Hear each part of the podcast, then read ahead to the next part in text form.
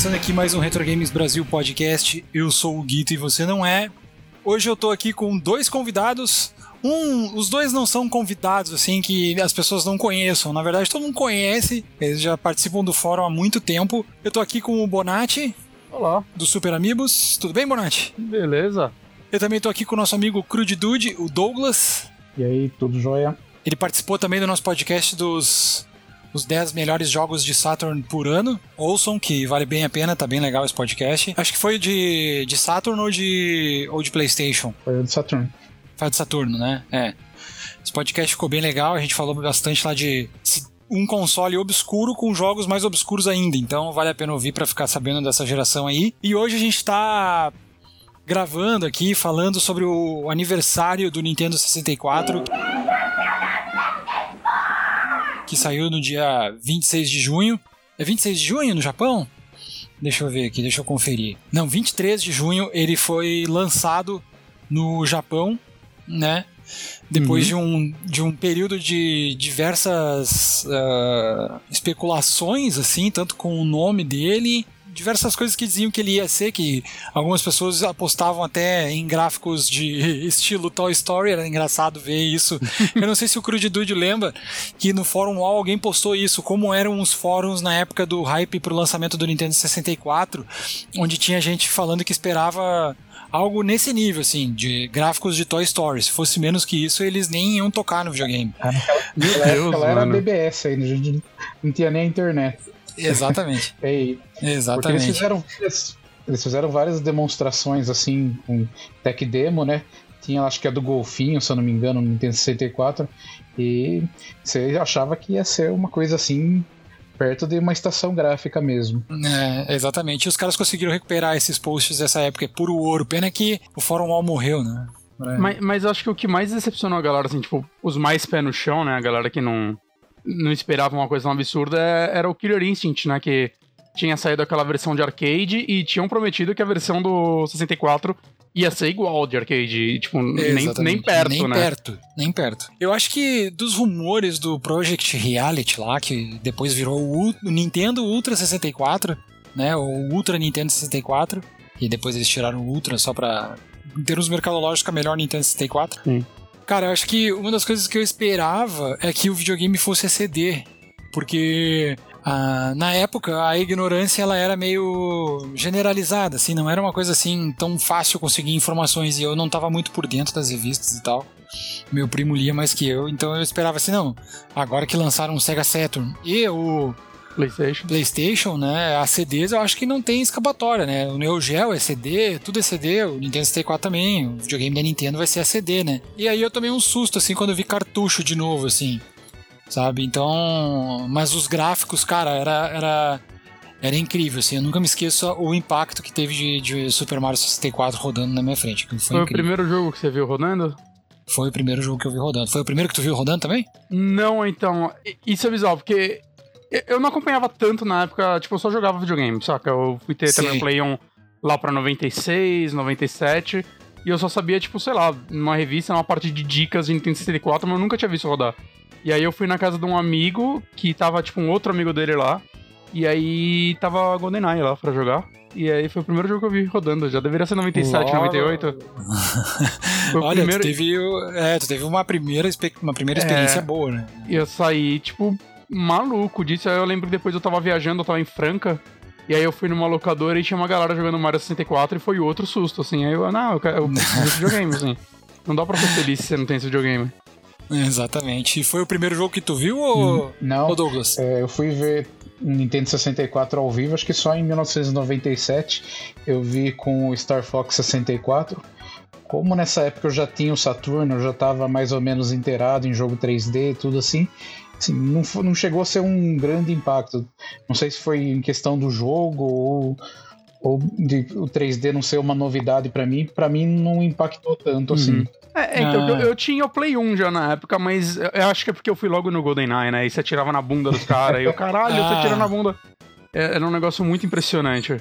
Exatamente. Ele, o Nintendo 64 ele era um, um console muito potente para a época dele, né, cara? Ele tinha umas imagens mais limpas assim do que o PlayStation, por exemplo. Eu lembro que o PlayStation uhum. era todo quadriculado, as coisas assim. No Nintendo 64 as formas eram um pouco melhores, né? E Mas ele não ele... tinha textura, basicamente, né? É, exatamente. Ele não tinha textura, né? Era ele, ele paralelo aquele, aquele fog, assim, em tudo também, né? Quem, quem não sabia programar no Nintendo 64 botava o fog lá, né? Então, isso era muito comum, assim. Ele tinha um chip da Silicon, Silicon Graphics, que depois ele foi um chip de PC, né? Que, que, de placas de vídeo, de maneira geral, que acabou ficando bem conhecido, assim. Ele tinha um hardware alienígena, vamos dizer assim. Não tanto quanto do Saturn, mas manter funcionando tudo aquilo de maneira sincronizada era difícil, né, Bonatti? Uhum. Tu que é programador, eu não sei se tu chegou a ver alguma coisa sobre isso. Ah, assim. nesse sentido não, né? O que eu já vi, tipo, canais falando de pessoas que manjam mais do que eu, né? E eu também não vou saber replicar muito bem tudo que foi dito, mas ele tinha muito um lance, tipo, por que jogos, por exemplo, que muita gente adora comparar videogames, né? E por que, por exemplo, um, sei lá, um Mario 64 nunca rodaria no PlayStation, ao mesmo tempo que um Final Fantasy nunca rodaria no Nintendo 64, saca? É, o, até, Resident Evil acabou rodando o 2, né? Foi uma loucura até. Um, um milagre da compressão que foi aquele jogo. Mas tem muito o lance do cartucho, né? Como ele funciona, loadings, mas muita gente pensa em cartucho em velocidade de loading como se. Ah, não, não tem loading, essa é a facilidade. Mas não, né? É, toda a leitura do sistema é mais rápida né? Então muita coisa conseguia ser carregado no 64. É... No PlayStation não teria como. No PlayStation ia ter que ter, tipo, telas de loading no mesmo cenário. Você ia ter que andar um pouco e ele parar para carregar um pouco mais de textura, um pouco mais disso, um pouco mais daquilo, saca? Isso era um grande diferencial do 64 para os outros consoles, né? Para o bem e para o mal, né? Ele acabou perdendo muita coisa por isso também. É, o que eu já li, assim, a respeito de, do hardware do Nintendo 64, não sei se procede, mas foi a informação que eu tenho, que o que pegou mais para ele assim foi a questão da memória. Não sei se era memória de baixa velocidade ou se era alta latência, alguma coisa assim que atrapalhava bastante é, o desempenho do, do, console. Porque se você pensar, ele era um tinha um processador acho que 90 ou 93 MHz, se não me engano, era o triplo do PlayStation. A gente esperava uma coisa assim muito acima do que a gente via nos consoles de 32 bits. E tinha alguma coisa lá que não, não dava liga, que não encaixava, e apesar de ele ser superior, a, essa superioridade numérica dele não se materializava nos jogos é, da mesma maneira. Tanto que teve o Expansion Pack depois, né, pra para melhorar um pouco esse déficit de, Isso, de memória dele. Quando foi lançado o cartucho de expansão de memória, aí sim ele conseguiu se descolar do PlayStation, porque até eu, então eu vi o PlayStation bem colado no Nintendo 64 em termos de gráficos, assim, com as limitações dele, uhum. tudo, mas com uma contagem poligonal muito alta, com um melhor gerenciamento de textura. Só que a hora que chegou a expansão de memória de, é, de 4 MB né, pro, pro Nintendo 64, aí a, diferença pro PlayStation, aí sim a gente sempre a gente viu finalmente o que, que era o Nintendo 64 aí. Alguns jogos assim ficavam até desfigurados assim se tu rodasse sem o sim. sem o cartucho de memória, a expansão, né? Perfect Dark sem o cartucho de memória, acho que era só o multiplayer, né, que tinha.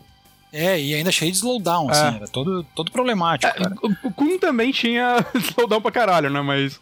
É, exato. Não, rodava a campanha, o Majora's Mask nem rodava sem o, o expansão de memória e tal. É... Foi um negócio. Donkey Kong 64 também rodava muito mal. Ele, o Conker's Bad Fur Day usava ele, o se eu não me engano. 2 foi o primeiro a rodar com, esse, com a expansão. Foi o, o Turok 2? Uhum. Ah, é? Não, não, lembrava que ele usava. Nem mas eu. faz sentido, ele é bem impressionante visualmente. Bah, mas cara, uma das coisas que eu gostava muito no Nintendo 64 era poder usar era, isso era bom e ruim, porque tu não podia usar duas coisas ao mesmo tempo, né? Tu tinha que ficar trocando ali. Tinha aquele Rumble Pack que tu encaixava no controle, uhum. né? É, foi uma das primeiras empresas a fazer aquilo ali, né? E depois, para te salvar também, era a mesma coisa, né? Tu tinha que botar o memory card no controle. Eu achava isso muito legal. Exceto pelo fato de que tinha jogos que salvavam no próprio cartucho, o que era melhor. É, ainda. então, isso foi só pra foder, porque eu nunca tive memory card de 64. Né? Porque, tipo, sei lá, a maioria dos jogos que estavam no cartucho. Aí, tipo, para três jogos precisava do memory card, e aí eram os jogos que eu, tipo, nem alugava, saca? É, tinha no FIFA, por exemplo. FIFA, acho o que aquele Revolt, Quest 64. Isso, o Quest 64 é jogo difícil pra um caralho. né? Cara, mas essa, essa questão do hardware, assim, eu nunca me esqueço que eu e um amigo, quando a gente. Que o, isso que o Douglas falou ali é muito verdade, assim. Eu e um amigo, a gente jogava muito PlayStation, assim, na casa de um outro amigo nosso que tinha um PlayStation 1, né? E aí, quando a gente vinha na minha casa para jogar, Nessa altura do campeonato, meu Saturno já tava abandonado, né? E aí a gente ia jogar o Nintendo 64 que eu tinha ganho, assim, cara, foi maravilhoso andar pela Data Dine, assim, pelo aquele prédio que onde, que, onde tu entra assim fica andando lá no Perfect Dark e aí tu ah, fica olhando sim. todas a, isso naquela pensa nisso naquela época assim toda aquelas iluminação rebatendo no cenário assim aquele monte de coisa de luz e reflexo no chão cara a gente ficava maravilhado naquilo a gente ficava maluco a gente dava um tiro numa coisa e ele apagava a luz do cenário. E aí a gente dava um soco e quebrava o vidro. Ou então para tirar a arma do cara no Perfect Dark tu dava um soco no cara desarmava ele e o cara que levou o soco ficava tonto. Se tirasse na mão também acho que ele largava a arma. Exato tirava cara, na perna umas... ele mancava. Perfect Dark assim eu amo GoldenEye. Eu, eu, eu tenho mais carinho pro GoldenEye porque eu joguei mais mas Perfect Dark é um negócio é, é quase um é salto de geração, assim, de um pro outro, é um negócio. Exato. É, eu acho que é como no Play 3 você olhar, tipo, o Uncharted 1 e depois o The Last of Us, saca? E ver o, a evolução daquela empresa. E isso daí é a evolução da Rare fazendo FPS dentro do 64, né? Foi um salto absurdo, absurdo. Exato. E uma das coisas que eu achava legal também era o fato de poder treinar no Perfect Dark, porque uhum. eu queria ser melhor que os meus amigos, assim, né? Então o que, que eu fazia? Eu, quando eles iam embora, eu no outro dia ficava jogando contra os simulantes. E cada simulante tu podia colocar uma, uma certa personalidade nele. Tinha um que era vingativo. Só que se tu não matasse ele, ele nunca te mataria.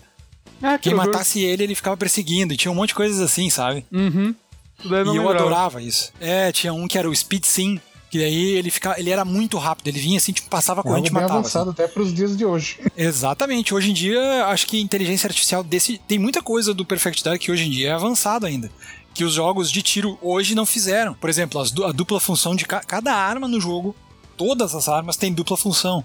E a arma pra Isso é caramba. É isso é absurdo. Isso é absurdo. E tu podia mesclar a cabeça do personagem, tu podia colocar uma cabeça de, de alien num corpo de mulher. Verdade. Tipo, cara, o jogo era muito absurdo, cara. Era muito absurdo mesmo, assim. E eu acho que muitas das coisas assim em relação ao Perfect Dark só é, esse é um jogo assim, esse é um console que é o único que poderia ter rodado o Perfect Dark daquela forma. Uhum. O Saturn nem pensar. Não. O PlayStation menos ainda. Então, cara, foi incrível, assim, né? É só você ver aquele segundo jogo do 007, que se não me engano ele saiu tanto pra 64 quanto pra PlayStation. E Isso. você via a diferença dos dois, né? Tipo, os dois tinham suas vantagens e desvantagens, né? Mas no geral eram jogos muito diferentes. Tomorrow Never Dies, Exato. se não me engano. Isso, isso, isso. isso mesmo. E é bem ruim esse jogo, diga de passagem, né? N nunca avancei muito nele, joguei umas duas é... vezes também. Ele é bem ruim, assim. Quando eu peguei ele, eu esperava algo tipo GoldenEye, assim, mas era um jogo muito ruim, assim. Uhum. Porque foi feito pela EA, né? Então.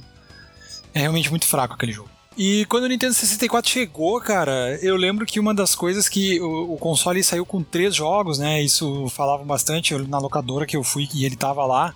Eu fui com meu primo lá e tinha o Super Mario 64 rodando, mas também tinha o Pilot Wings. Nossa, adorava que esse jogo. a versão de 64 eu nem lembro direito porque ela Cara, eu, eu gostava muito da versão de Super Nintendo, mas a versão de Nintendo 64 não me marcou em nada, tanto que eu nem lembro dela. Nossa, eu joguei bem mais a do 64, eu achava ela muito, muito legal. Né? Eu, eu não lembro as diferenças em. Tinha, tinha algum esporte, sei lá como chamar, diferente nele. Eu acho que o Jetpack não tinha nos, no Super Nintendo. Mas era, eu achava muito legal. Principalmente, a fase que eu mais gostava era jogar com o Jetpack. Porque Isso. nessa época eu gostava de ficar tentando ir para lugares que o jogo não me deixava. Exatamente. Né? Ficava tentando quebrar ele. Olha aquele negócio, aquela tesoura, dá pra pousar lá e dava. Saca? É, é, era muito, muito legal esse jogo. Tanto que ele teve um. O, o, o, de 3DS não era remake dele, né? Não, foi acho que não. Foi uma coisa nova, né? Não foi que nem o Star Fox e o Ocarina. Não. E a versão do Super Nintendo era bem difícil, diga de passagem. Sim, sim. Era muito difícil. E a versão de 64 eu joguei muito pouco, assim. Muito pouco, eu nem lembro direito dela. Tu chegou a jogar? Só em emulador. No console eu não joguei. Mas ah. joguei pouco também. Joguei mais a versão de Super Nintendo. A de 64.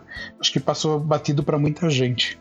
É, infelizmente, porque é uma série que eu gosto muito, infelizmente morreu pra Nintendo, né?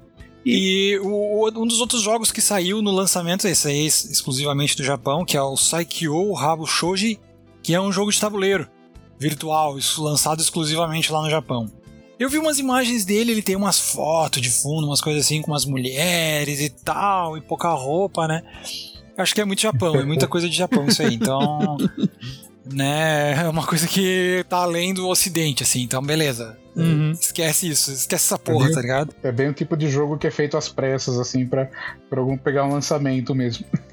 Exatamente, exatamente. E cara, mas essa, essa experiência de maneira geral, assim, do Nintendo 64, pelo fato dele ser um console uh, difícil de programar, isso mudou a Nintendo nos consoles posteriores, né?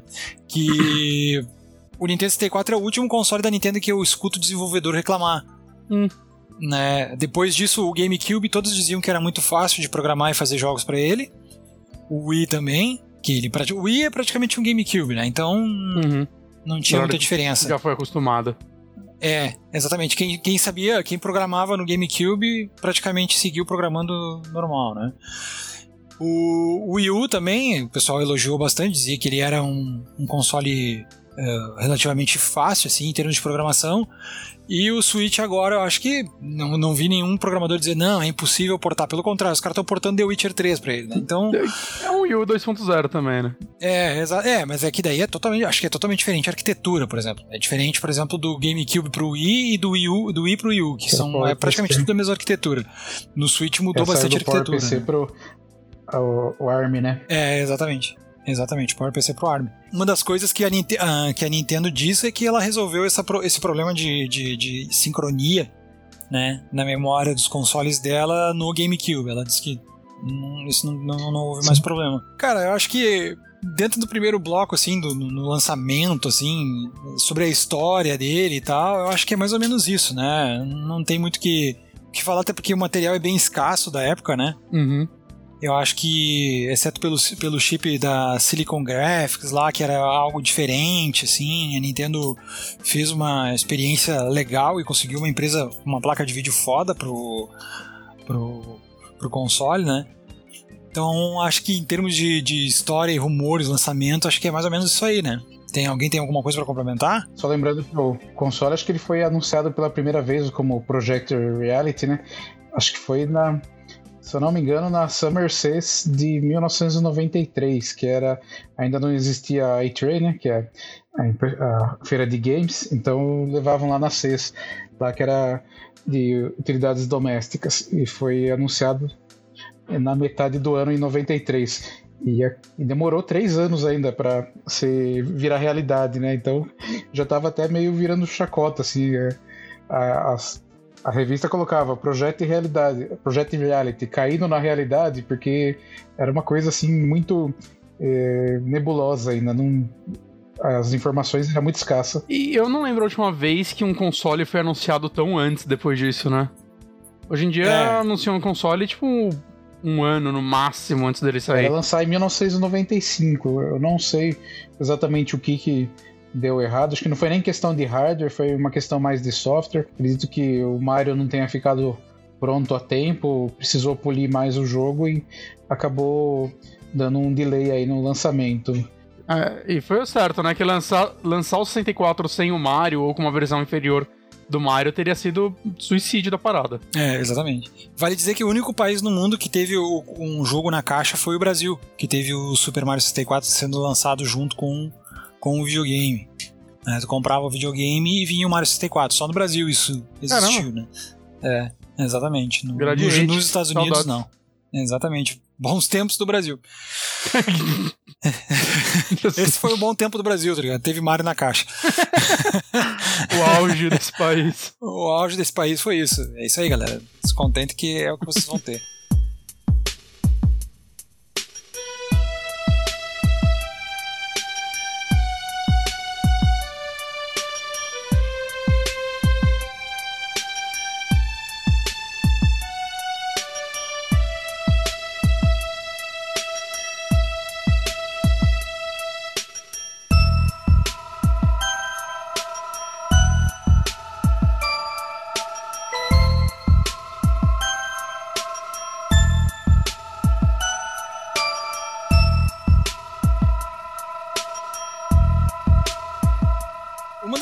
Que fez o Nintendo 64 ter, ter uma certa limitação, acho que foi a escolha de uso do cartucho, né? A gente até comentou brevemente ali no bloco passado, mas eu acho que utilizar cartucho foi uma coisa que teve seus prós e contras, mas mais causou limitação pelo fato do cartucho ter um espaço de armazenamento limitado uhum. né, do que ter utilizado CD.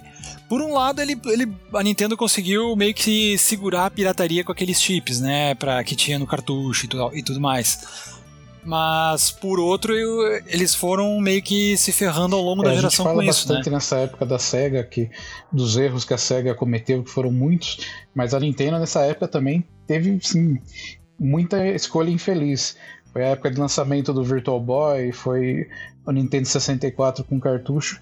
É, eu esperava que o Nintendo 64 fosse lançado mais ou menos no modelo do Saturno. O Saturno foi anunciado com cartucho e CD. É, as informações que se tinham é que sairiam jogos em cartucho também para o Saturno, que acabou não acontecendo. Virou só jogos em CD. Acho que se a Nintendo tivesse é, tido essa, essa ideia de, de embutir um leitor de CD também, deixa o cartucho, mas coloca um leitor de CD, talvez a história tivesse sido diferente. É, eu acho que ela saiu meio traumatizada daquela quase relação que ela teve com a Sony, né? A impressão é, e depois ela ainda viu o PlayStation lançando, saindo, fazendo sucesso, arrebentando, né, cara?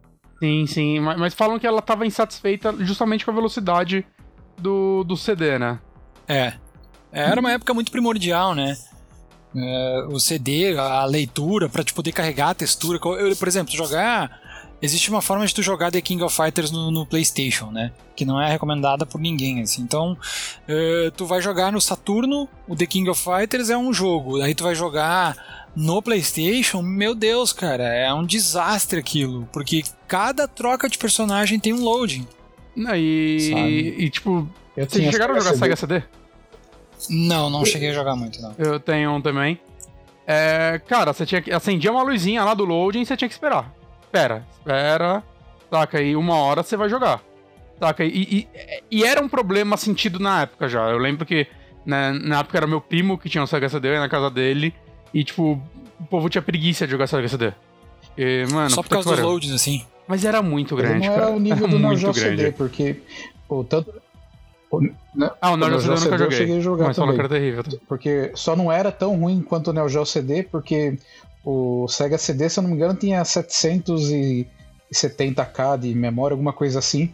E o Neo Geo CD tinha 7 MB. Então, o Neo Geo CD tinha 7 MB para encher de dados lá. Era uma eternidade, mas os, os loads no Sega CD eram bem lentos, sim. É, infelizmente, essa questão de utilizar cartucho levou a Nintendo a perder parcerias importantes aí, né? Ah, cara. Eles, eles, perderam só, só uma das maiores parceiras dele, que foi, deles, que foi a Square, né? Sim.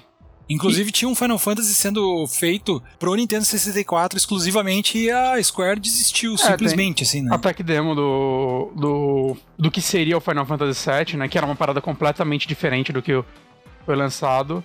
Na verdade, é, na verdade, essa tech demo, se eu não me engano, usava até personagens do Final Isso. Fantasy VI, só que poligonais. Né? É, chegaram a fazer ela pro 64, foi apresentada, né? Mas não. Acho que. É, quando a Square viu que ela poderia fazer com o CD, né, na parte de cinematic, que foi o que posteriormente, né, marcou muito ela nessa época, né, virou a especialidade da Square, foi fazer isso.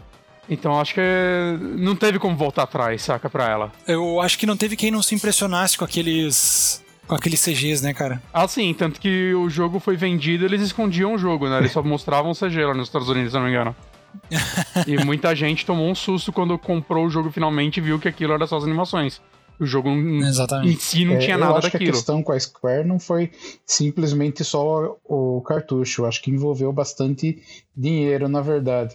Porque é, uma das dos motivos da Nintendo continuar com os cartuchos foi que ela tinha um monopólio de fabricação dos cartuchos. Então ela, ela ganhava quando vendia é. o cartucho para produtora e ganhava mais o royalties também que ela cobrava para a empresa criar o jogo. A Square, se não me engano, foi no começo de, negócio, de 97 né, que ela anunciou que ou no final de 96 que ela anunciou que não é, ele iria lançar os jogos pro PlayStation não pro Nintendo 64. Eu acho que ela esperou alguns meses aí para ver como que ia ser a recepção do console, se ia bombar vendas também, o que não, não uhum. aconteceu uhum. assim, não foi um, um grande, pelo menos no Japão não foi um grande estouro assim de cara. Eu acho que ela sentiu os ventos e, e pulou fora daí. Mas a Sony também foi muito esperta nessa época porque ela fez muitos acordos, tipo, dando muita liberdade pra galera, que era algo que a Nintendo não dava, né? Tanto que o PlayStation é lotado de jogos, né? Esquisitos pra caralho, assim, que...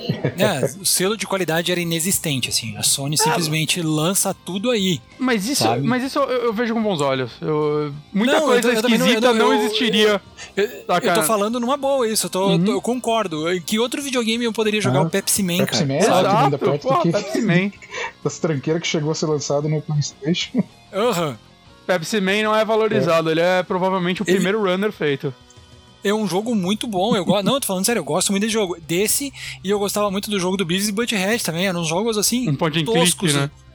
Não, é terrível os jogos, assim, ó, cara. É terrível. Tinha um de luta livre dos Simpsons, então, que era um lixo.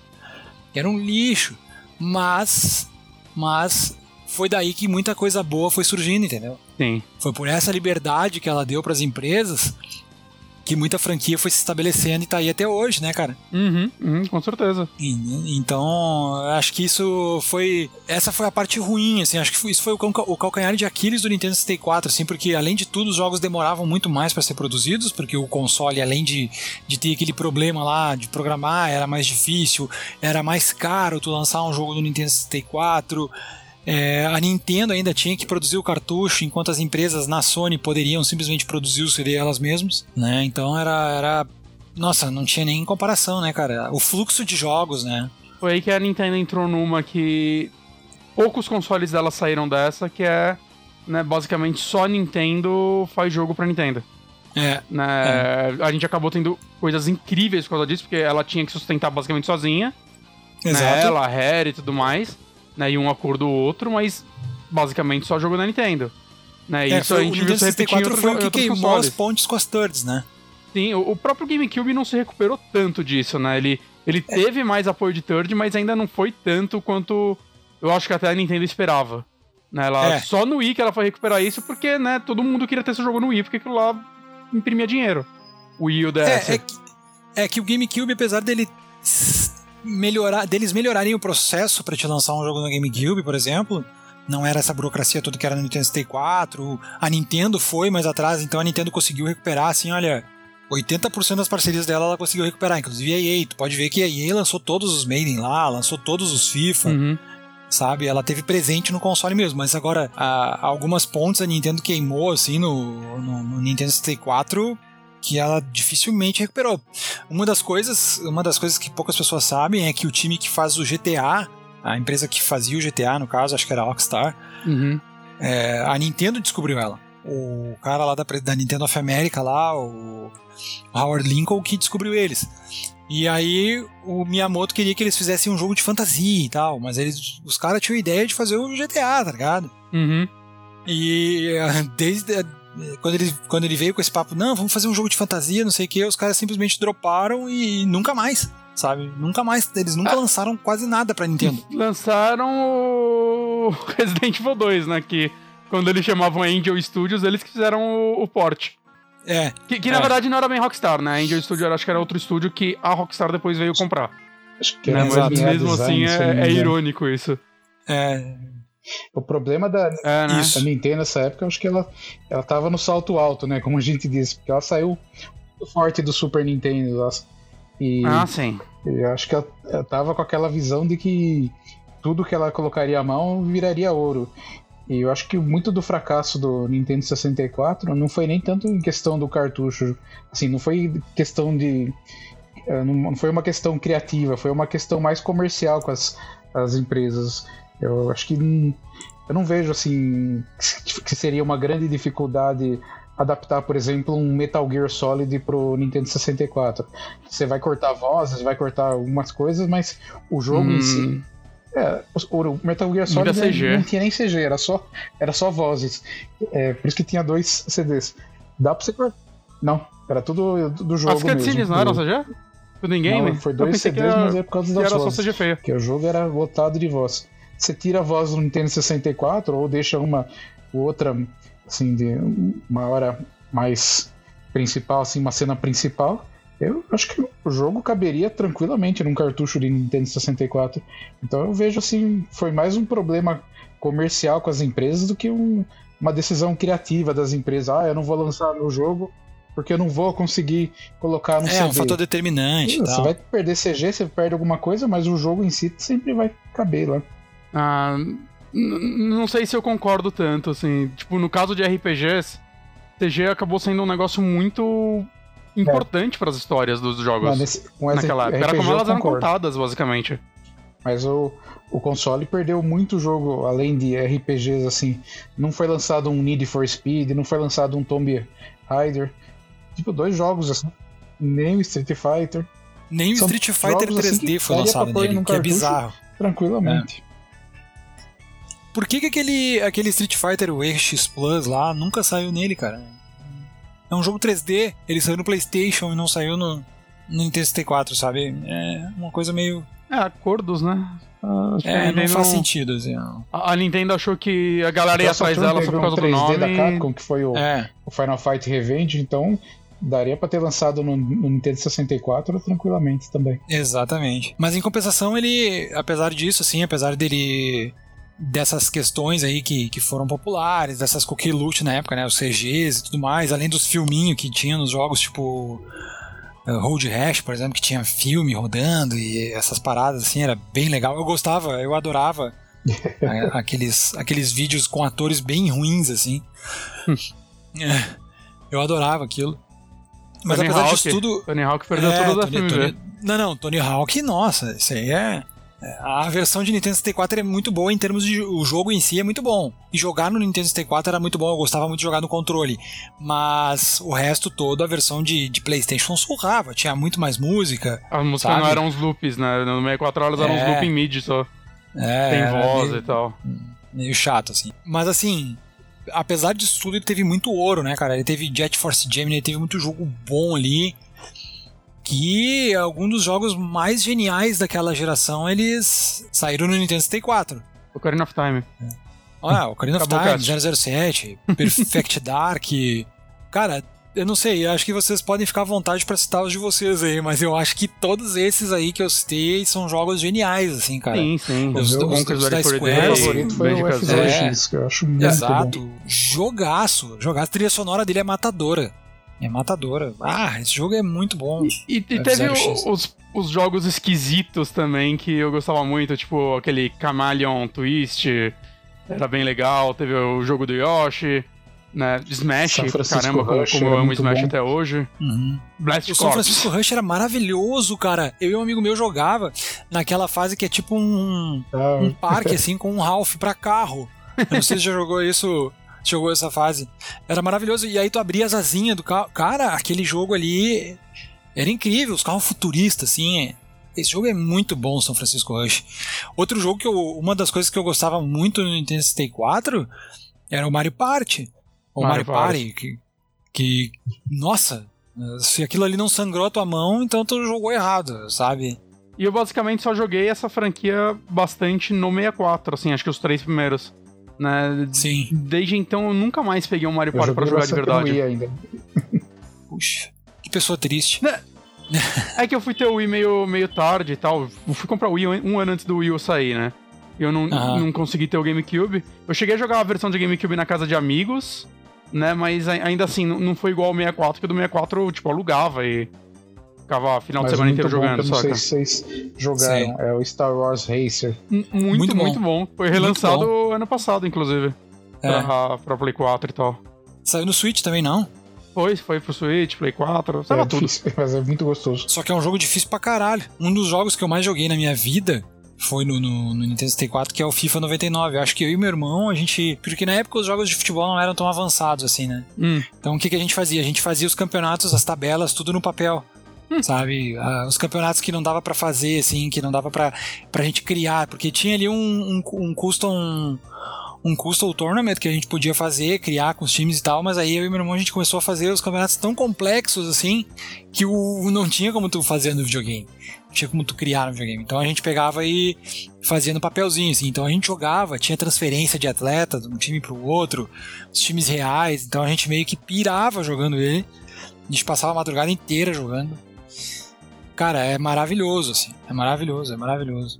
Mario Kart, Outro jogo ninguém? bacana. Mario Kart, acho que foi, foi o- É, eu ia, eu, ia, eu ia chegar neles agora. O Mario Kart, acho que. Porque o do Super, Desfez amizades, né? o do Super Nintendo era legal, eu jogava e tal, mas... eh, eh, Ele nunca foi um jogo de carro muito, muito bom, na minha opinião. Tá, que ele era bem cansativo, ele era bem limitado e tudo mais. Mesmo pra época, assim, eu não... Eu, eu preferia jogar um... Um Top Gear do que ele. Ele parecia querer mostrar muito aquele efeito do. Mode 7, Ah, né? eu vou ser Sim, com certeza. Mode 7, Eu enfim. vou ser o Uhum. advogado do diabo, então, porque eu acho o do Super Nintendo melhor que o do Nintendo 64. Porque o Nintendo 64 eu achei que virou explosão de itens. Assim, era muito fácil. Você pegava um item, o item acertava o primeiro colocado, então eu achei que exageraram no item. E o Nintendo do, do Super Nintendo, a, a pilotagem era muito importante. Você pega alguns vídeos, assim, vê o que o pessoal faz né, de pilotagem, é assim, é coisa absurda. Então eu acho que os itens tinham um peso menor no, no Super Nintendo. Já na versão Nintendo 64, os itens acab é, sobreporam Ah, a não, parte de, e- de isso direção. Eu gosto dos itens. mas, mas eu entendo o seu ponto. Não, eu acho que a bagunça era legal, assim. Uhum. Mas o, o modo de batalha no Nintendo 64 eu acho que é muito bom. Sim, era legal demais. Vocês, vocês, vocês jogaram bastante ele ou. Muito, muito, muito. Principalmente quando ia em casa de amigo que, tipo, o povo levava o controle. E aí, né, acho que a gente não falou, do- talvez, o maior diferencial do Nintendo 64, que era ele já vir com entrada pra quatro controles, né? Tentei comprar Exatamente. um... aquele boomerang da Sony lá. Uhum. Então, putz, era, era muito da hora, assim, quando eu juntava quatro pessoas no modo Battle, a gente basicamente nem jogava o, o modo de corrida quando tinha bastante gente. Ah, eu joguei os modos de corrida, cara. Nossa, achei fantástico aquilo. Eu adorava. Ah, eu Adorava. gostava dos dois, mano. O Battle era muito divertido, mano. É que era meio que uma explosão de cabeças tu vê o Mario daquela forma ali, entendeu? O Mario Kart do. do- Na época, depois que saiu o, o Mario Kart 64, parece que o Mario Kart do, do Super Nintendo, pelo menos na época, essa era a impressão que eu tinha. Nossa, isso deixou tudo pra trás, sabe? Uhum, Hoje em dia eu não penso assim, né? Mas muita gente na época esqueceu os jogos que, que tinham no, no Super Nintendo depois que saiu os, os consoles 3D, Era uma assim. época né? que, assim, que os jogos 2D foram renegados, assim. Eu mesmo, por exemplo, eu demorei muito pra jogar um Castlevania, o Symphony of the Night, porque pra mim jogo 2D era uma coisa ultrapassada, superada, assim. Então, Exato, Para as é, empresas também, né? O, o Castlevania, falando nele, o Symphony of the Night foi feito por um time B. Né? O time principal da franquia tava fazendo o fabuloso Castlevania 64. É muito engraçado pensar nisso hoje, Hum. nossa senhora.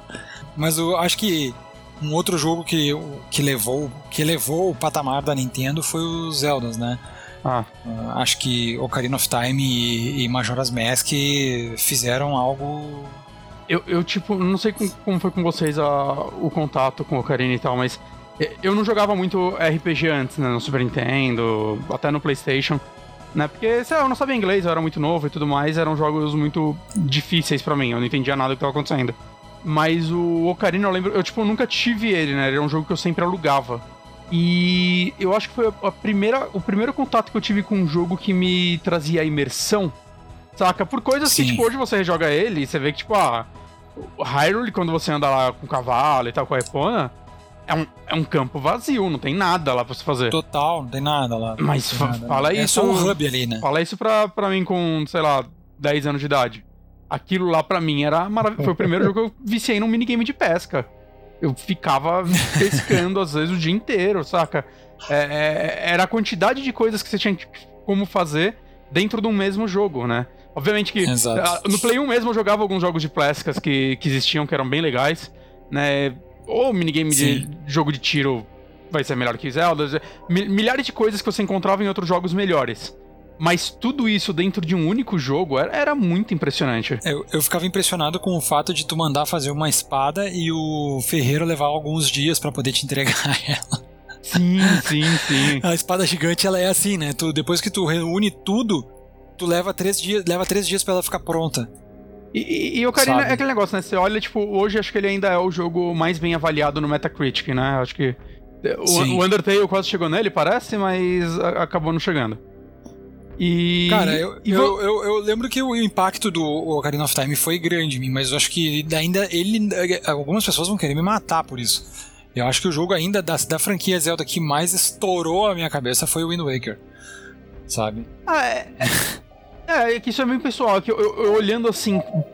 Pra cena de lançamento, o Ocarina of Time acho que era um jogo que, tipo, não tinha nada parecido.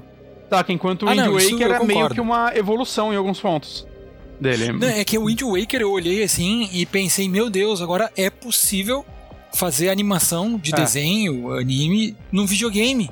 Que até então não podia ser feito, sabe? É, e aquele contorno, aquele desenho, aquela pintura. Ninguém tinha usado o cel shading jogo. como ele, né? Exatamente, cara. Exatamente. O cel shading sempre foi uma coisa saturada, assim, sabe? E nele era desenhado, era uma pintura, era algo assim que a água no Wind Waker, o vento no Wind Waker era uma coisa assim que eu, que eu olhava assim, meu Deus, isso é um desenho animado, a, sabe? As expressões faciais, acho que era o que mais me impressionava no Wind Waker.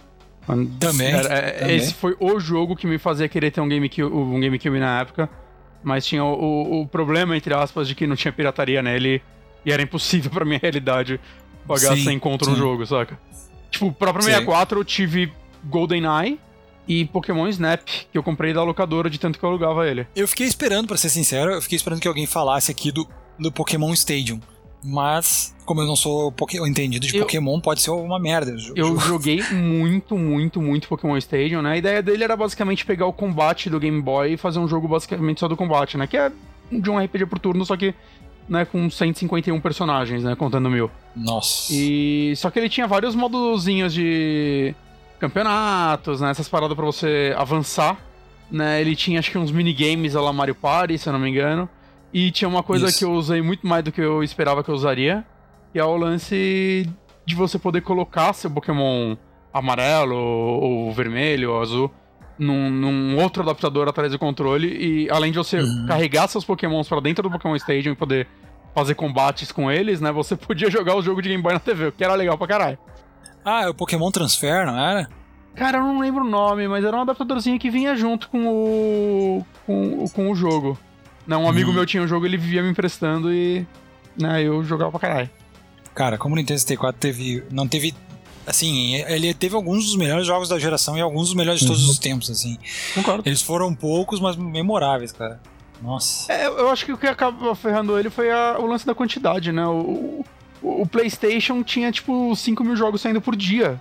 Tinha tudo lá. E coisas. e, tipo, saca, de coisas esquisitas. Tipo, sei lá, tipo, aqueles jogos que só saíram no Japão de terror, master obscuros, até, né, tipo, um Final Fantasy, um Street Fighter Alpha, acabava tendo versão nele. Não, os jogos tudo, populares estavam tudo, no PlayStation, e, né, de certa forma. E tudo a 5 reais na banquinha da esquina. Tudo a 5 reais, cara. 3 por 10. É. Era uma não tem como, não é tem como superar vantagem, isso. Porque é, eu fiz um, um vídeo recentemente com todos os jogos de luta do PlayStation. Cara, assim, me surpreendeu, porque passou de 200 jogos, era uma coisa que eu não esperava. Então, é, tudo que você imagina, qualquer estilo que você imagina, no PlayStation tinha 20, tinha 30, 40 jogos. O Nintendo 64 recebia dois, três. Recebia sempre em qualidade muito boa, mas é exatamente o que você falou, pecava aí na, na quantidade. É, o Nintendo 64 é tá, o, o PlayStation também tinha qualidade, né? Acho que ele 64 teve quanto? Foi 200 e poucos jogos, 300 e poucos, né? Não foi muito. Acho que mais, é. 348. 393, é, 300... eu tô vendo aqui uma lista. Contando jogos que só saíram no Japão e tudo mais. Uhum. Né, contando tudo, 393. Não é um número ruim, quando você pensa que é uma porrada de jogo foda que tem aí, mas né, a gente tá comparando com o PlayStation. E o Nintendo 64 tinha a promessa lá do Disk Drive, né? Que iria resolver o problema da, do armazenamento, de. É, foi feito muita promessa em cima desse acessório e no fim acabou ficando só restrito ao Japão e acho que a capacidade máxima dele era 64 mega, se eu não me engano. que era o mesmo tamanho do cartucho do, do Resident Evil 2, aí acabou perdendo um pouco a, a razão de existir, assim, dele. Até coisas que iam ser os carros-chefes dele, né? Tipo, sei lá, o. Acho que o Master Quest do Zelda ia sair para ele. Né? Ia ter uma versão do Mario 64 que ideias dela foram reaproveitadas para a versão de DS, né? Esses grandes jogos que poderiam dar alguma chance para esse console acabam saindo ainda. É, e tem mais uma coisa, né? O, o Metroid Prime, o Metroid Prime, o, me, o, que tem de Metroid do, do Nintendo 64 tá numa fase do Smash Bros. O Metroid também não saiu no Nintendo 64. Uhum. Nem no Wii U, talvez nem no Switch também. Metroid, Nintendo não gosta de Metroid, vamos aceitar. É, Nintendo odeia a própria franquia.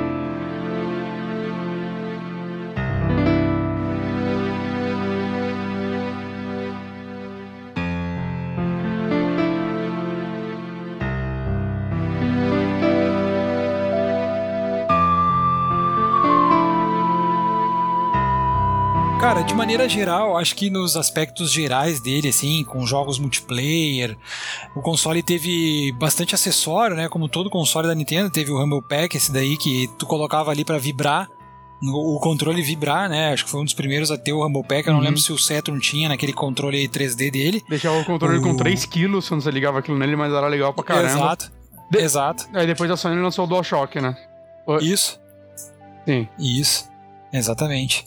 O fim da vida útil dele, ele teve vendas altas. Né? Hum. Foi um console que, quando estava chegando no fim da vida, acho que as pessoas começaram a pensar assim: não, agora que vai sair o GameCube e o Nintendo 64 tá mais barato, vale a pena pegar ele. Acho que foi esse o pensamento, assim, porque. Ele vendeu 30, 40 milhões, né? É, 34 milhões 34... parece, ou 32 milhões. Ele não. Assim, o Nintendo 64 não dá pra falar que ele foi um fracasso. Né? Eu já vi não. gente falando isso, eu acho que essas pessoas é, estão malucas. Ali, é, obviamente o número dele não é o que a Nintendo queria mas ele vendeu bem, né? Eu acho que todo mundo que vivia num, num cenário em que muitas pessoas tinham videogame tinha pelo menos um amigo com o Nintendo 64, Sim, né? O que já é mais era do que bem o Wii popular. É, exato. Né? E, tipo, alguns dos jogos mais clássicos da história estão neles, então eu não acho que ele é um fracasso como console. Mas algumas pessoas dizem uma coisa que eu concordo. Eu acho que o Nintendo 64 acabou queimando muito o, o GameCube muitas pessoas desistiram de, de comprar o GameCube porque pensaram que ia ser jogos a conta gotas de novo, que nem foi no Nintendo 64. É, e junta isso com o lance de que nada conseguiria competir com o PlayStation 2, saca? Não, não. O hype criado é. no PlayStation 1 pro 2 era impossível de superar por qualquer um. A, a Sony nunca conseguiu superar aquele hype. Mesmo o PlayStation 4, né, tendo é. o monstro que foi. É. É. Mas eu acho que isso, o Nintendo 64 com certeza queimou o filme, assim, sabe? De uma forma que não tem como. que não foi possível recuperar, assim. Tanto que, é que nem o pessoal diz, né? O GameCube ele deixou uma boa impressão depois que, que, ele, que ele chegou no fim. que Eu acho que o Nintendo 64 ele não falhou como console, mas ele falhou como sucessor do Super Nintendo. Se a gente pensar o, que foi o Super Nintendo e o que foi o Nintendo 64, foi um passo atrás. Ah, não, isso sim. E, e o próprio Super ah, não, Nintendo vendeu menos que o Nintendinho, saca? É, no Super Nintendo, apesar de tudo, a SEGA conseguiu fazer uma campanha fodida nos Estados Unidos e que mudou tudo. Saca? Incomodou a Nintendo. Incomodou, a Nintendo. Mudou, né? Tipo, chegou uma época que eles estavam vendendo quase um a um, assim. Em vendas, né? Não em vendas total, mas em vendas é, mensais, vamos dizer Semanais, assim. Semanais, assim, é. é. Né, a, é. a, SEGA fez um trabalho muito foda com o Mega Drive naquela época, depois de. Mas uma, mas uma das coisas que a Nintendo nunca mais vai conseguir repetir, eu acho, uh, e que ela fez no Nintendo 64 e depois ela não, até hoje ela não conseguiu repetir nada igual, é a parceria dela com a Rare. Aquilo ali foi mágico no Nintendo Sim. 64. Mesmo porque, Isso... né, no, no, GameCube a Rare ficou pouquinho, depois já foi pra Microsoft, aí... É... Né. Era, era a cara ocidental da Nintendo, sabe? Uhum, uhum. E infelizmente não. A Retro sabe, tinha tudo para ser a Rare 2, mas nunca. É, algumas pessoas, eu vejo alguns emocionados dizendo que hoje em dia a Monolith Software, ou a Monolith, enfim, que é a empresa que faz o Xenoblade lá, teria potencial de ser uma Rare meio que japonesa da Nintendo. É, tem, eu, eu acho, acho, que até tem, mas é uma empresa muito diferente da Rare é, em termos de DNA. Assim, a Monolith sabe? ela faz jogos de nicho muito bons. É. é Além exato. da parte de suporte que ela dá pra Nintendo, né? com o desenvolvimento é, de vários jogos grandes. Jogos. É, isso, isso. Mas eu não acho que... A Rare era a empresa que, saca, lançou jogos numa quantidade e qualidade muito alta em pouco tempo, assim, foi um negócio bem monstruoso é. que ela fez. É. Eu acho que não tem um time da Nintendo hoje capaz é, de fazer Perfect Dark, algo como, algo como Perfect Dark foi. A, a Rare pra Microsoft foi um, uma moscada muito grande, assim. Eu não sei como que era tava a relação entre as duas empresas, mas ela tinha parte, né? Ela, se não me engano, acho que ela tinha era dona de 49%, se eu não me engano, da, da Rare. E a, a Microsoft foi lá e comprou os outros 51%. Eu acho que. Eu não sei o que, que rolou Isso. por trás aí, mas não é algo normal assim. Mas pelo que é. eu sei, pelo que eu já vi em entrevista com os irmãos Tamper lá, eles. Pelo que eles falam, a Microsoft prometeu o um mundo para eles quando eles entraram lá. É. Não foi nada. Tanto que a os dois largaram a indústria de games, né? É. é foi um negócio meio devastador para a Rare, assim. Foi bem desanimador para eles. Não, e é notório que até a Microsoft também perdeu. esperava mais da Rare, assim. Foi um acordo que ninguém saiu vencendo, né? Até que pariu. É, cara, todo mundo perdeu, cara. Não, todo mundo perdeu. E, e, no final a gente eu, nunca eu teve vi, Blast Corps os... 2. Essa é a verdade. cara, eu vi os irmãos Stamper dizendo que se arrependeram, assim, de ter vendido pra Microsoft e tal, depois, né? Um deles não virou degustador de cerveja? É, isso, isso mesmo. Eles têm uma empresa de bebidas lá. Então. Ah, ganhou uma é, grana tá. nessa venda, ele tá de boa. É, Se arrependeu é, tá caralho. Tá, é. tá há 20 anos sem trabalhar esse maluco. Exatamente. Mas, cara, o Nintendo 64, além de tudo, ele teve aquelas versões no fim da vida dele também versões coloridas, né? Nintendo 64 sabores, que eles chamavam. Sim. Eu depois consegui o Nintendo 64 Jabuticaba, ah, que, que era o, trans, o translúcido preto, preto, aquele que para mim era o mais bonito. E esses tempos eu fui vendo, à medida que os anos foram passando, assim, eu fui vendo outras cores dele. O que eu achava mais extravagante era aquele cereja. Vocês chegaram a ver muito disso? Cereja? Desses Qual Nintendo, cereja? É, os coloridos aqueles, o vermelho. Era um rosa. É, isso. Ah, esses translúcidos eu já vi bastante, mas o meu era o preto normal, né? Mas eu achava eles muito legais. É que, tipo, não, não ia comprar um videogame novo pela cor, né? Mas, é. mas era muito, muito legal esse. Não só eles, né? O, teve a moda também de, de controles nessa, para, né, nessa pegada, Isso. nessa época que. É, exatamente. Um controle de Pokémon. Sim. de Pikachu, nossa.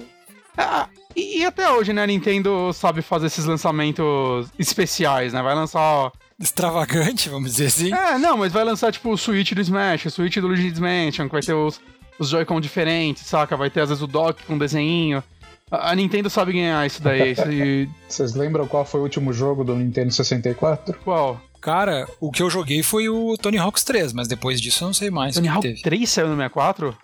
Saiu. Foi esse mesmo Caramba, último. não lembro. Foi lançado é? em agosto Caramba, de 2002, é. o último jogo. Tony Hawk's 3 era, Tony Hawk's era, eu era muito fã, esse eu aluguei bastante para jogar. E eu fiquei esperando alguns jogos assim, e eu lembro que falavam bastante do Eternal Darkness, que era um jogo de Nintendo 64 originalmente, depois ele saiu pro GameCube. O Resident Evil Zero também começou a ser feito no é, 64, é. né? Tudo foi, tudo, todos esses projetos foram portados. Uhum. O curioso é que o Tony Hawk foi lançado pro Nintendo 64, o Tony Hawk 3, Isso. mas não foi lançado pro Dreamcast. Caramba. é, a, a, a, SEGA tava nessa época aí, tava, tava que era um zumbi, né, cara? Nossa. É. Não, é que é, o Dreamcast ele, ele, é o Nintendo 64 da SEGA, assim, eu acho. Porque ele tem muita coisa boa, mas feito por ela, assim. E... O Dreamcast é um console que eu tenho dó, geniais, cara, assim. porque eles fizeram tudo direitinho no começo. Ele era um console bem poderoso. Os portes de arcade dele eram fantásticos, assim, né? O Soul Calibur dele era fantástico. E é teve uma variedade grande de jogos, jogos experimentais, mas, mas não foi, né? Tipo, o PlayStation atropelou ele também. Todo mundo atropelou é. ele. É, então, é, porque, porque é. ele fez direitinho, assim, a SEGA fez o dever de casa, mano. Eu fico com dó, quando faz, fazem merda e não vende, a gente, ah, fez merda. Mas isso daí deu dó. É, é que a SEGA, é que a SEGA, eu acho que a SEGA se queimou de uma maneira irreversível com dois pontos na história dela que determinaram. Aquela penca de Megazord, de Megazord que ela fez pra 3, Mega Drive. 3DO. Né? Não, 3DO não é dela. Não, o cara, qual que 32X. Isso. Ela fez uma penca de addon que ela foi abandonando um addon e às Esse vezes um addon não funcionava com o outro. Terrível. E abandonar o Sega Saturn com 3 anos e meio de vida. Porque o Sega Saturn ele tinha um potencial para aguentar até o fim da geração dele, pelo menos. Pelo menos a Sabe? geração dele, saca? Não, é, não queremos muito exato. mais do que isso. Porque o Dreamcast ele saiu, pra, ele saiu concorrendo com o Nintendo 64, sabe? Com o Nintendo 64 e o PlayStation 1. Aí ele ficou aquele período ali e daqui a um pouco as outras empresas tudo anunciaram uma penca de console novo. A Sony com PlayStation 2, a Microsoft com Xbox e a Nintendo com GameCube. É óbvio que a SEGA Mas- tava meio que sendo empurrada pra fora, sabe? Mas eu, eu, eu acho que o Saturn foi meio que o Wii U da, da SEGA. Só que a diferença é que o Wii U pelo menos lutou um pouquinho até o final, né? É, a Nintendo manteve ele vivo até o fi- a- os 5 anos ali. Até, até saiu o Breath of the Wild que ela ainda lançou pra ele, saca? Ela poderia ter lançado só no Exatamente. Switch, ela ainda lançou pra ele, assim, e vendeu bem nele. Então, É. pelo, pelo menos o Wii U, apesar de tudo, ele teve uma morte digna, dá pra dizer? É, exato. A Nintendo meio que, ok, Melhor do que não merecia. fez sucesso. É, exato. Ele não fez sucesso, mas nós vamos dar o suporte básico ali, né? E não foi o que a SEGA fez com o Saturn, assim. Imagina as pessoas que, que compraram o Saturn no, no meio da geração e aí a SEGA chegou e matou o console, assim, em três anos. Três anos é muito pouco, né? É, cara, eu, ima- eu imagino quem gastou. Imagina no Brasil as pessoas gastando na época o Saturn custava 800 reais. Na época que o salário mínimo era tipo 74. e aí, cara, o que que tu vai dizer pra uma pessoa assim, olha só, não vai mais sair jogo pro teu console, tipo, que tu acabou de gastar 800 pila. A última leva de jogos assim pro Saturn, assim, leva é, decente de jogos no nos Estados Unidos foi em 97. Em 98 só veio Gato Pingado e em 98 o Era só o que não tinha, não teve tempo de sair em 97, assim. pois é, o PlayStation tava bombando, o Nintendo tava bombando, então era difícil ter Saturn nessa época. Eu tinha. É, eu sei, eu tive também. E, mas ele, ele, tanto que eu tive ele aqui, ele morreu, cara. Ele morreu de um jeito assim bizarro. A galera gostava de jogar os arcades dele aqui, sabe? Uhum. Jogar o The King of Fighters e tudo mais. Aí podia ficar jogando sem gastar ficha, sabe? Ah, isso era legal. Mas fora isso, cara, Nintendo 64 reinava, assim. E, e, infelizmente a SEGA morreu por isso. E infelizmente foi também a última, foi a última era de ouro da Rare, né? Na Sim. indústria de games. Depois disso eles não fizeram mais nada É, relevante. que até na, no GameCube e tal, ele, ela teve seus jogos no GameCube, no Xbox, mas eu. j- Já não era a- essa rara, assim, né? Não, não tinha. Não fez a diferença pra declínio. vida num console como os É. jogos lá no, no 64 fizeram. E no Super Nintendo, né? Principalmente com o É, Donkey Kong. ninguém lembra deles, né? Ninguém lembra, lembra deles pós Nintendo 64. Hum, acho que acho que não tem como. Eu não consigo lembrar de nenhum jogo que eles lançaram no GameCube. O Pois é, Star eles lançaram Fox- Star Fox Adventures. Adventures. Ah. Star, Exato. Isso. ah, Star Fox Adventure. E vazou recentemente, Que era pra ser inclusive. Dinosaur Planet, É, né? Não, o jogo pra jogar. A demo. É. É a versão. Peraí, ia Star Fox. sair um jogo. Ia sair um jogo. Ia sair um jogo de corrida de, de coisa do Donkey Kong, tipo um Diddy Kong Racing, assim. Também. Mas nunca saiu. Pra, pra mim, o último jogo da Rare que respira a alma Rare é um jogo que eu acho que ninguém joga essa porra. E eu adoro, tenho um grande carinho pra ele, é o Camel. Que saiu no 360, era pra que também pra 64, depois GameCube, Esse era pra ter Xbox. saído no GameCube. Ele É. foi barrigando por 30 consoles, aí ele saiu no começo da vida do 360. E eu acho ele um jogo muito, muito legal, assim, que as pessoas Que nem- valorizaram um pouco na época. Que nem o Perfect Dark Zero, Não. era pra ter saído no, game, Ah, no tá. GameCube, né? Pensei que você ia falar que ele é um jogo pouco valorizado. Não, não, esse é pouco valorizado. de- ainda bem que ele é pouco valorizado. Citar Tipo- o nome dele já é mais do que ele merece. É, exatamente. Mas, tipo, a versão de, de, de GameCube que eu vi dos gameplays dela e depois ele foi portado pro Xbox One, era um jogo muito mais soturno e bonito e legal, assim, tinha mais a alma de Perfect Dark mesmo. Aí depois ele virou aquele freak show lá no, no 360, mas até ali era, ainda era bom, entendeu? Eu não sabia que tinha. Tem, olha os protótipos dele no YouTube. Ele é um jogo obscuro, que nem o do Nintendo 64, assim, com o céu escuro, assim e tal. Tem aquela alma de Perfect Dark, sabe? É, tô, tem, Infelizmente tem não vídeo de frente. protótipo dele tanto no GameCube quanto no Xbox One. No Xbox One já, já parece mais legal do que no do 360. É, exatamente. Vamos ver, tá sendo feito um novo Perfect Dark aí. eu tenho até medo, mas. Que- Quero ser otimista, que é, Eu também, muita gente de, também. de empresa boa acabou tá envolvida, então vamos ver. É, exatamente.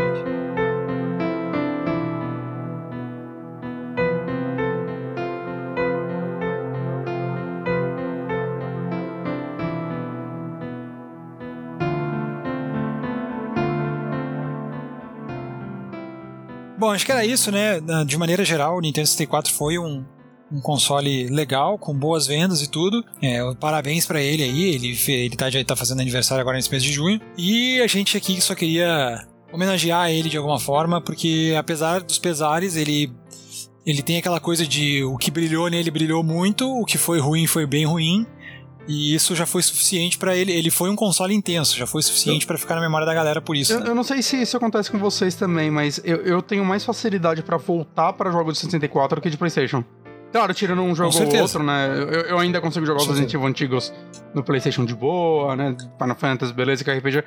Mas, no geral, assim, jogos de Nintendo 64, pra mim, são mais fáceis de se voltar.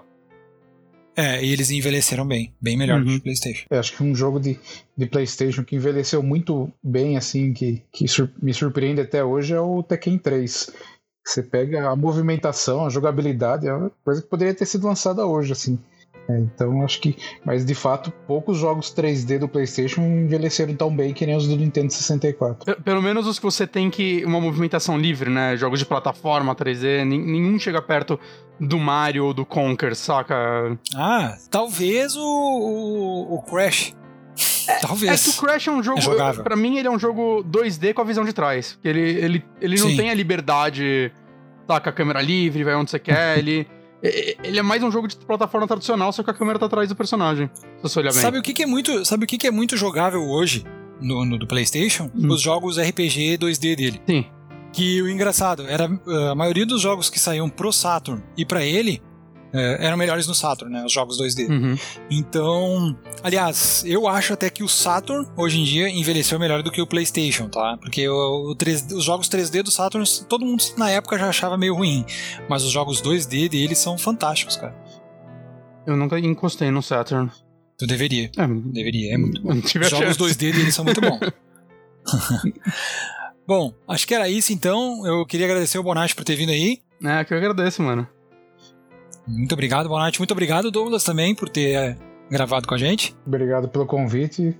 Espero voltar mais vezes aí. É, a gente vai colocar o vídeo aqui do Douglas que ele fez sobre os jogos de Nintendo 64 por ano.